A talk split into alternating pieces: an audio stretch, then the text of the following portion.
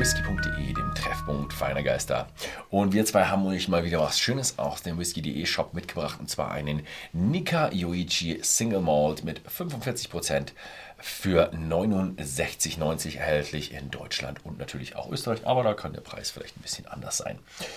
Ja, äh, jetzt muss ich mich heute, glaube ich, ein bisschen zurückhalten, weil ich glaube, ich könnte eine halbe Stunde über Yuichi reden.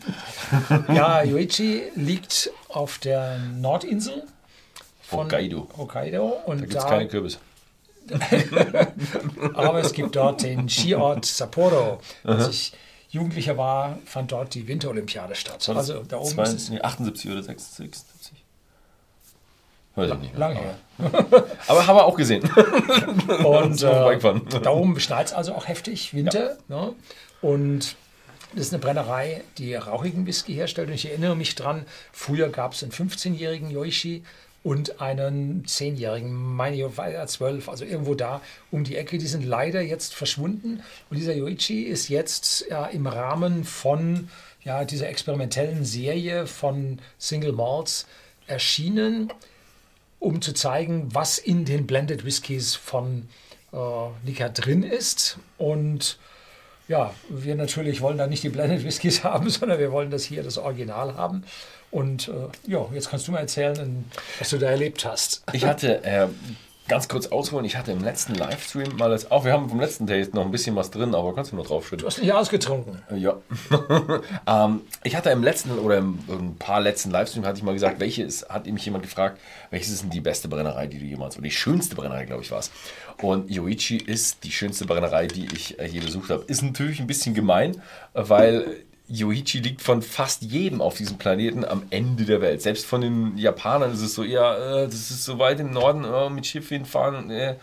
Also es ist wirklich am Ende der Welt, aber es ist so schön, man hat so einen Torbogen, da kommt man rein, dann ist es eigentlich wie so ein, ja, wie heißt das? Äh, äh, Freizeitpark für Whisky-Liebhaber. Weil man hat so, es ist wirklich schön ein Park mit Apfelbäumen und dann geht man so durch und dann kommt man zur Fermentation und zum Mashing und dann kommt so ein kleines Haus und dann kommt da so ein kleiner Japaner, der mit so einem kleinen hast Bagger hinfährt und dann schaufelt er so ein bisschen Kohle unter die Ah, Potstill. der ist also Kohle befeuert. Ja, ja, genau. Und es ist so schön, wie der einfach mit dieser Kohle. Aber man merkt, das macht er nur bei der ersten Potstill. Die anderen haben so einen automatischen Schacht. Aber für den ersten Schaufel hin und alle stehen da. Klick, klick, klick, klick. das ist so schön. Und dann geht man weiter und dann ist noch das Haus von Masataki Taketsuru und seiner Frau. Auch ganz toll. Da gibt es so einen Spieleraum. Sind Klos an den Seiten, weil, ne, wenn man mit seinen Freunden spielt, will man sicher keine Zeit verlieren, wenn man auf den Klo geht. Warum auch immer, die nicht auf den Gang gehen konnten und dann da ein Klo hatten, aber Achso, das Haus ist normalerweise nicht zu besichtigen, aber du ja, hattest die Erlaubnis. ich durfte leider, ich durfte reingehen. Äh, ich glaube, wir durften aber auch nicht filmen. Also ich, das ist jetzt einfach nur eine Story von mir.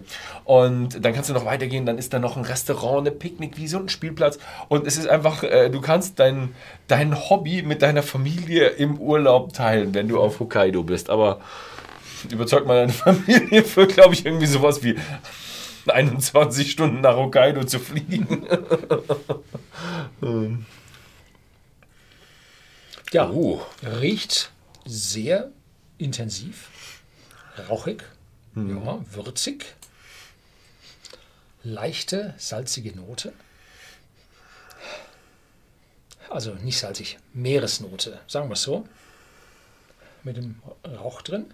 Ja, also schon massiv in der Nase, deutlich intensiv. Ja. Ja, richtig schöner, intensiver Single Malt. Das ist aber auch wirklich der Charakter von Yuichi. Das ist auch, was sie immer sagen. Wir holen unsere Intensität, unseren Rauch aus der Yuichi-Brennerei und das riecht man. Richtig schön Rauch, aber nicht so ein medizinischer Schrank, wie man es aus manchen Eiler kennt, sondern richtig schöner ja, Lagerfeuerrauch. Mit einer Würze drin, relativ wenig fruchtig bei mir diesmal.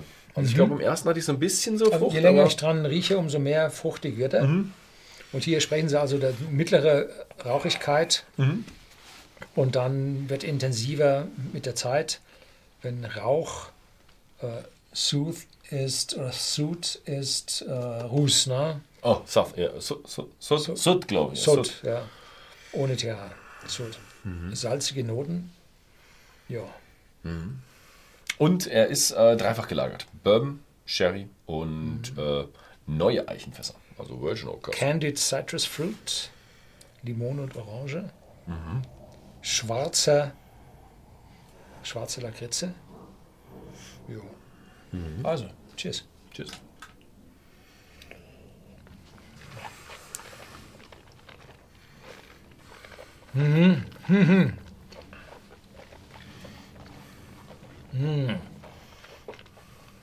Also intensiv.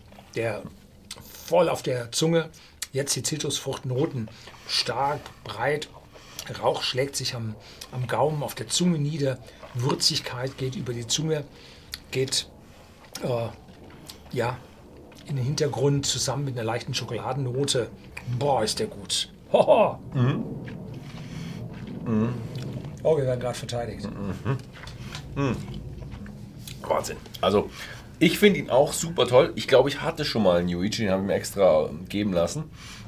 Und ich finde den auch richtig klasse. Den letzten hatte ich auch schon toll gefunden. Ich finde den richtig klasse. Richtig schönes Lagerfeuer. Jetzt habe ich im Geschmack auch mehr Früchte drin. Ich weiß nicht, ob du mich jetzt beeinflusst hast mit deinem, was war es, Zitrus und Ja. Geschichten. ähm, aber der hat, jetzt hat er Früchte drin, aber auch eine Würze drin. Aber er ist schon, schon intensiv und würzig. Das ist schon sein, sein Hauptcharakter. Ja. Definitiv wieder, wie beim anderen, eher so eine Zutat und nicht so ein ausbalancierter ähm, Japaner, wie man ihn so kennt. Also für so einen intensiv rauchigen Whisky ist der genau richtig. Ja. Also, Also passt, richtig ne? passt, passt schön und da kann sicher, hat sicher jeder Masterblender, wenn er so, einen- so einen Stoff hat, zum Mischen. Es ist wirklich toll, wo du Mhm. sagst, okay, ich brauche noch ein bisschen Kraft und dann kommt ein bisschen Yuichi Single Malt dazu und dann, oh, perfekt. so stelle ich mir das bei den Japanern vor. Jo, geht gut. Richtig gut. Jetzt habe ich Würzigkeit im Mund, lange auf der Zunge bleibend, leichte Rauchigkeit. Richtig würzig. Ja. Boah, aber keine Bitterkeit. Dazu hat er ja keine. Altersangabe, ist ja nicht lang genug in den Fässern drin gewesen. Also schon sehr angenehm. Ja. Gibt es für 69,90 bei whisky.de im Shop zu kaufen für Deutschland und Österreich. Österreich Preise weichen ab.